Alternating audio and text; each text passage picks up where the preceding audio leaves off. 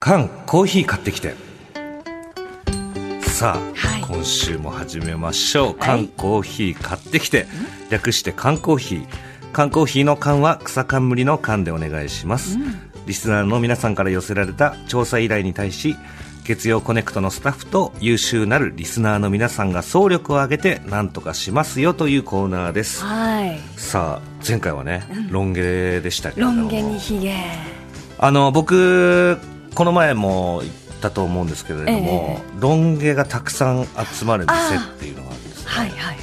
今回前回かええのそれを言ってからまた行ったんですけれうどもわいやーまあ揃ってた今回もあ、揃ってました。いろんな種類がええまあでもロン毛ヒゲっていうのが一番ベタなんですけれども、え今回はねすごいもっとなんかこうレアなえレア。レアなロン毛を見たんですよなんですかそれ。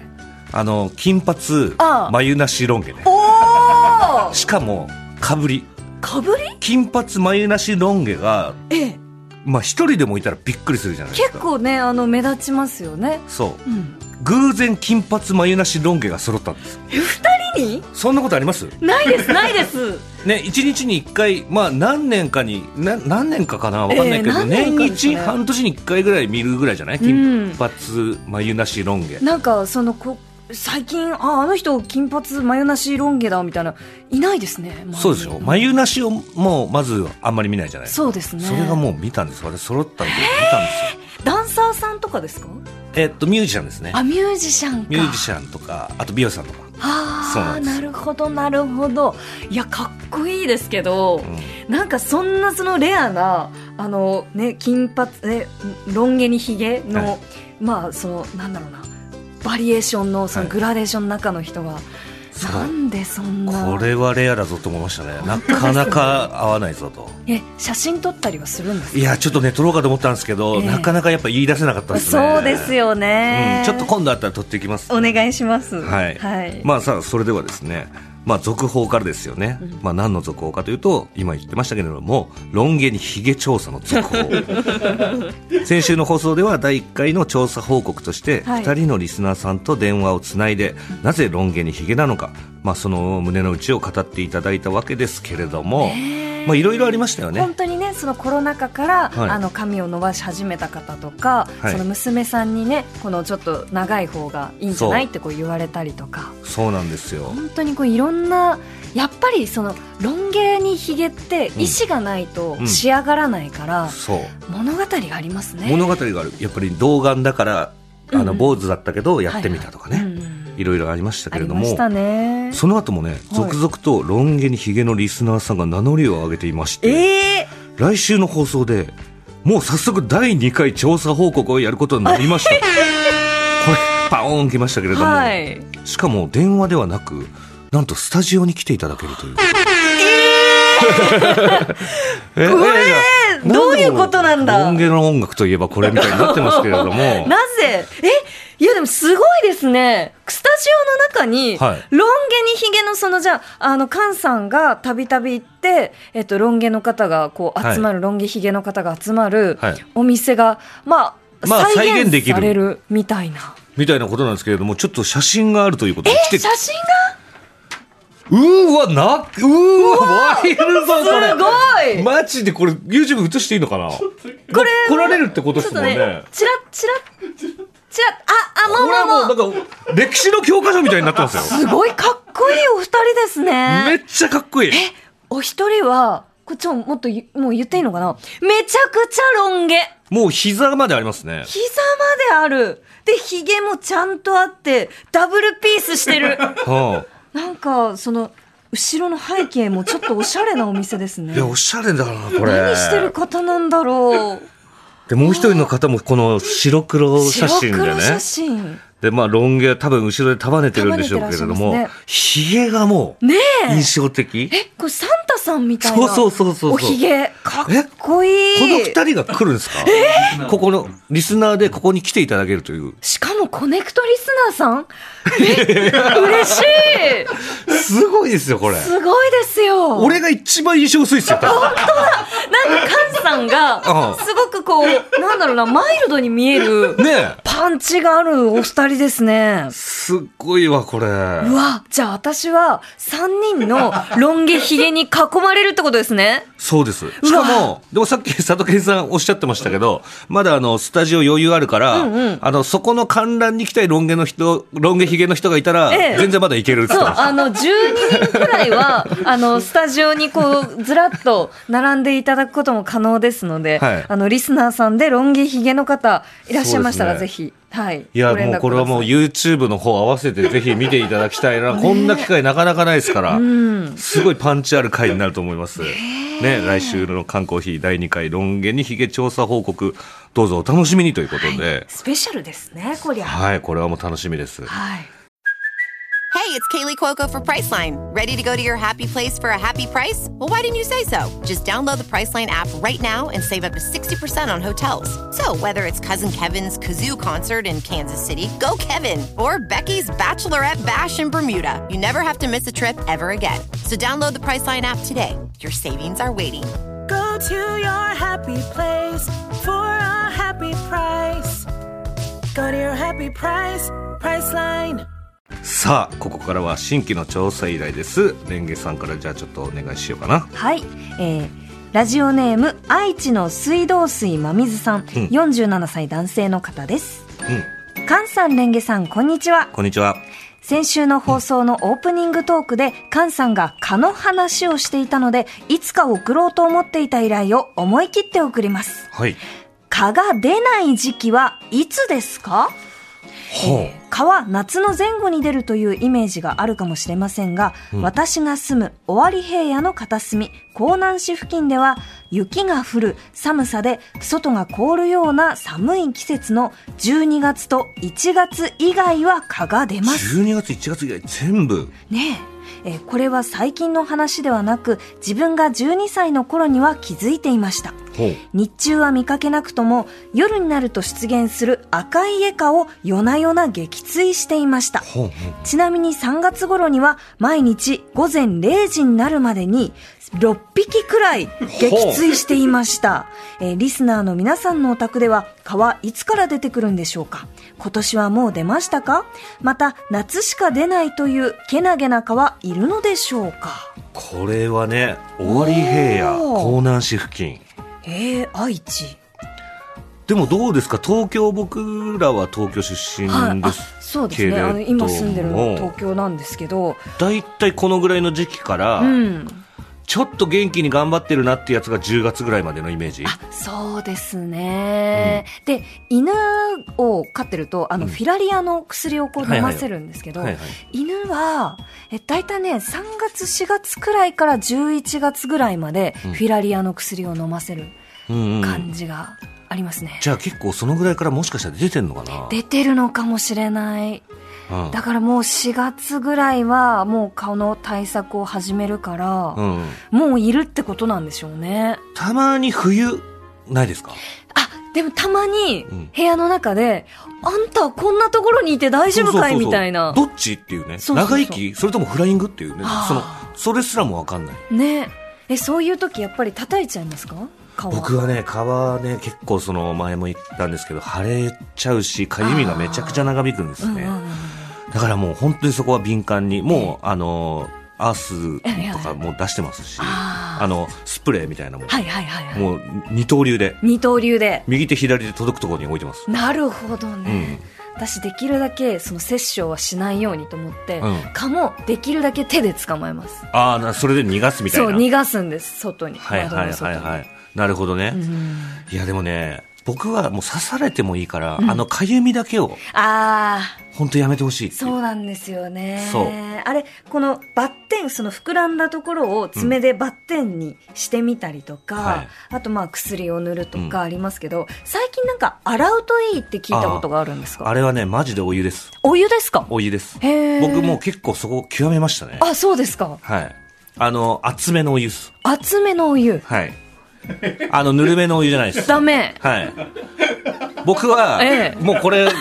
僕ですよ。僕の持論でやってるだけですよ、僕が。はいはいはい僕はもう菅さんの情報はい。あの、家のシャワーのあのええ設定温度50度にして。うわ、熱っそうなんですよ。え熱っっていうぐらいを、ええもうその頻繁にずっとかけてらんないですよ。はいはい、もう、だからあもういや、熱々ですよ、それ。あれでも何秒かは耐えれるじゃないですか。はいガチャッっていう状態で。でええもそうしたらやっぱね、えなんかこうなくなるんですよ。腫れとかが。腫れっていうかその毒素、かゆくなくなる成あ分、ーかゆええい成分がはいはい。溶けていくような感じ。本当ですちょかっとね、これマジでやってみてほしいのよ。ええでもまだ、まず蚊に刺されないといけないじゃないですか。そうなんですよ。あの、犬の散歩とかするときは、うんもうあの、蚊と、蚊よけのあの、スプレー、はいあの、シュッシュッシュってあの、虫刺されないようにするあはのいはい薬あるじゃないですか。あれをこう、ブワってかけて、う犬と歩くんですけど、それでもね、刺されちゃった時とかそれでも刺されちゃったりするんですね。足首とかのくるぶしとか。そうそうそうそう。あーあのね、ほんと人触りもしちゃダメですよ。人、人かきでもしちゃダメ。人かきでもしたらダメだから。でも、気づいた時には書いてませんかあ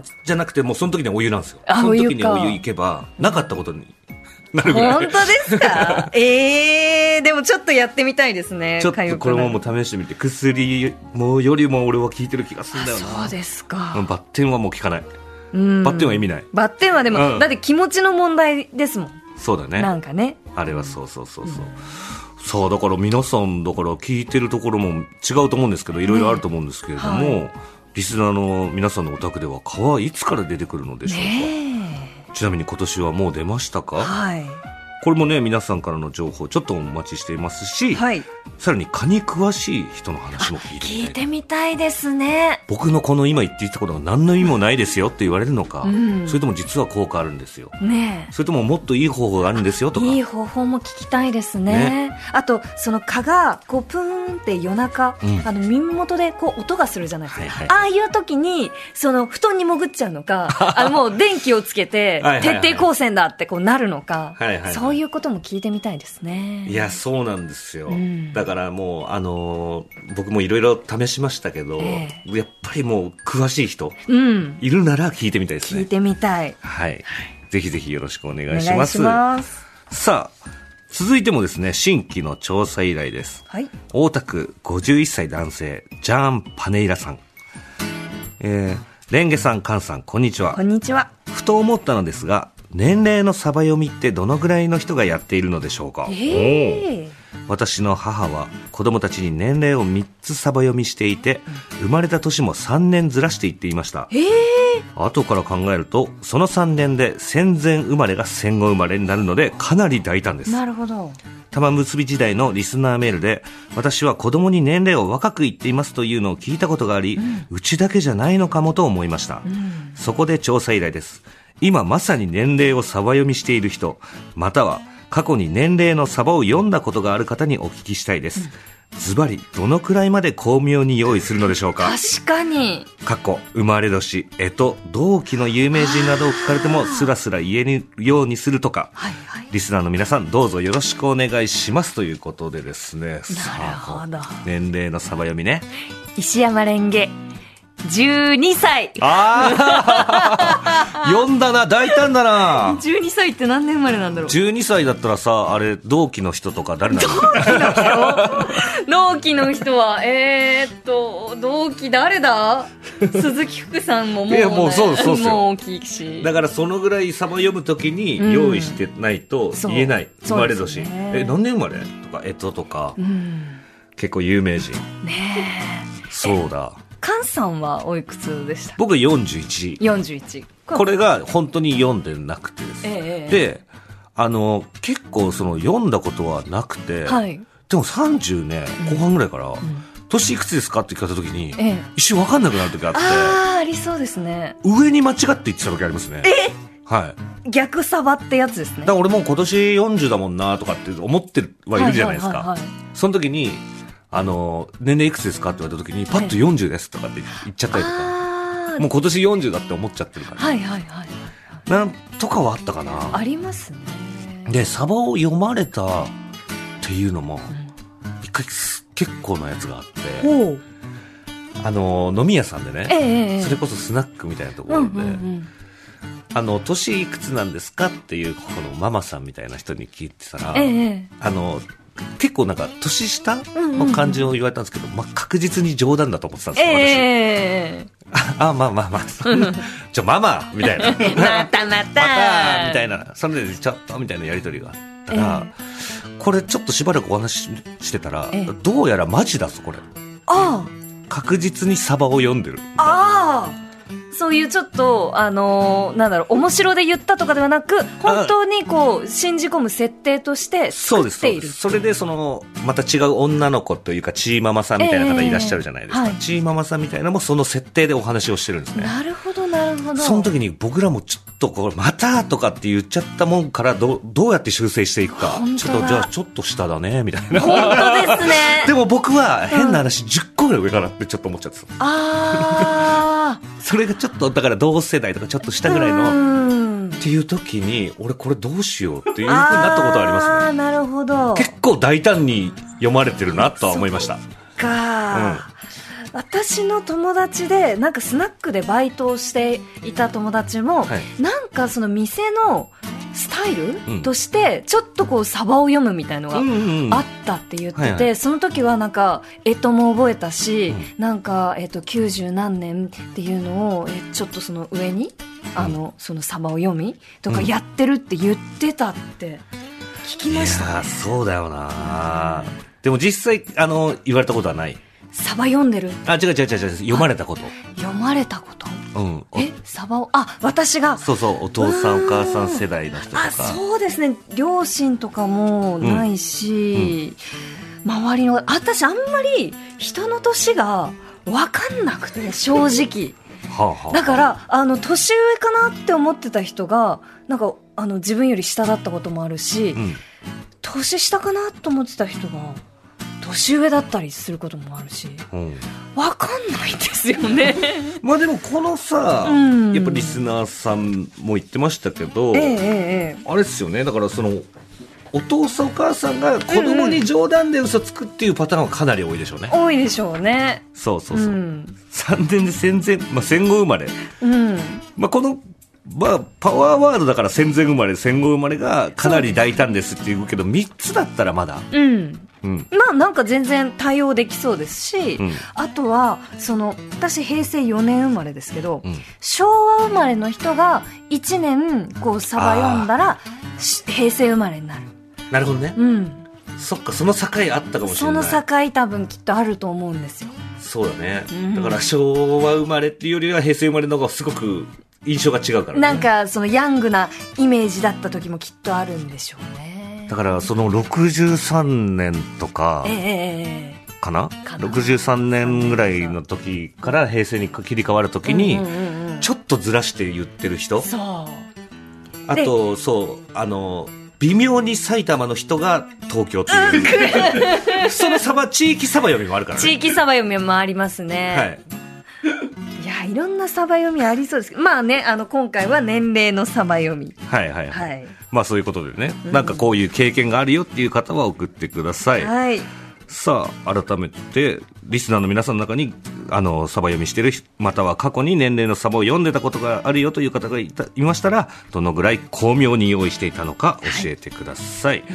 まあ、バレた時のエピソードもあれば教えてください。皆さんからの情報お待ちしております。いや、これ楽しみですね、新規以来。いや、でも、この、告白してくれるかなっていうね。確かに。でも、ラジオだったら、こまっあまあまあそりだから。バレないからねバレない、バレない。バレない方法があって教えてくれるっていうのもあるからね。そうそうそうそう、うんちょっとねこれから私もなんかサバ読み始める かもしれないですよはいはいはいうん、ぜひいつかね、はいえー缶コーヒー買ってきて通称缶コーヒーではリスナーの皆さんからの調査依頼情報をお待ちしています、はい宛先はコネクトアットマーク TBS.CO.JP まで、うん紹介させていただいた方には番組オリジナルのストロー2本をお送りしますはい。以上缶コーヒー買ってきてでした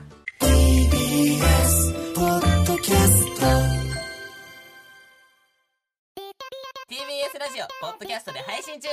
ロプリラジオ聞くことでき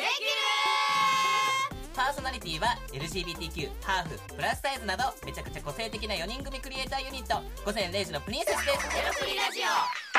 オもう好きなもん食べな 好きなの何でも鍋に入れたら鍋なんだからマクド鍋に入れちゃおうそしたら全部鍋おならが出ちゃったことを何て言いますかプリグランスバズー ちカなみにおしゃれではないよ笑ってるやんこんな感じになります笑い方海賊になりますおうち最後にこの CM 聞いてるみんなに一言お前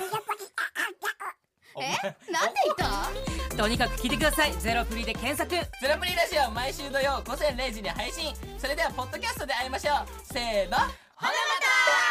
ゼロプリレディオ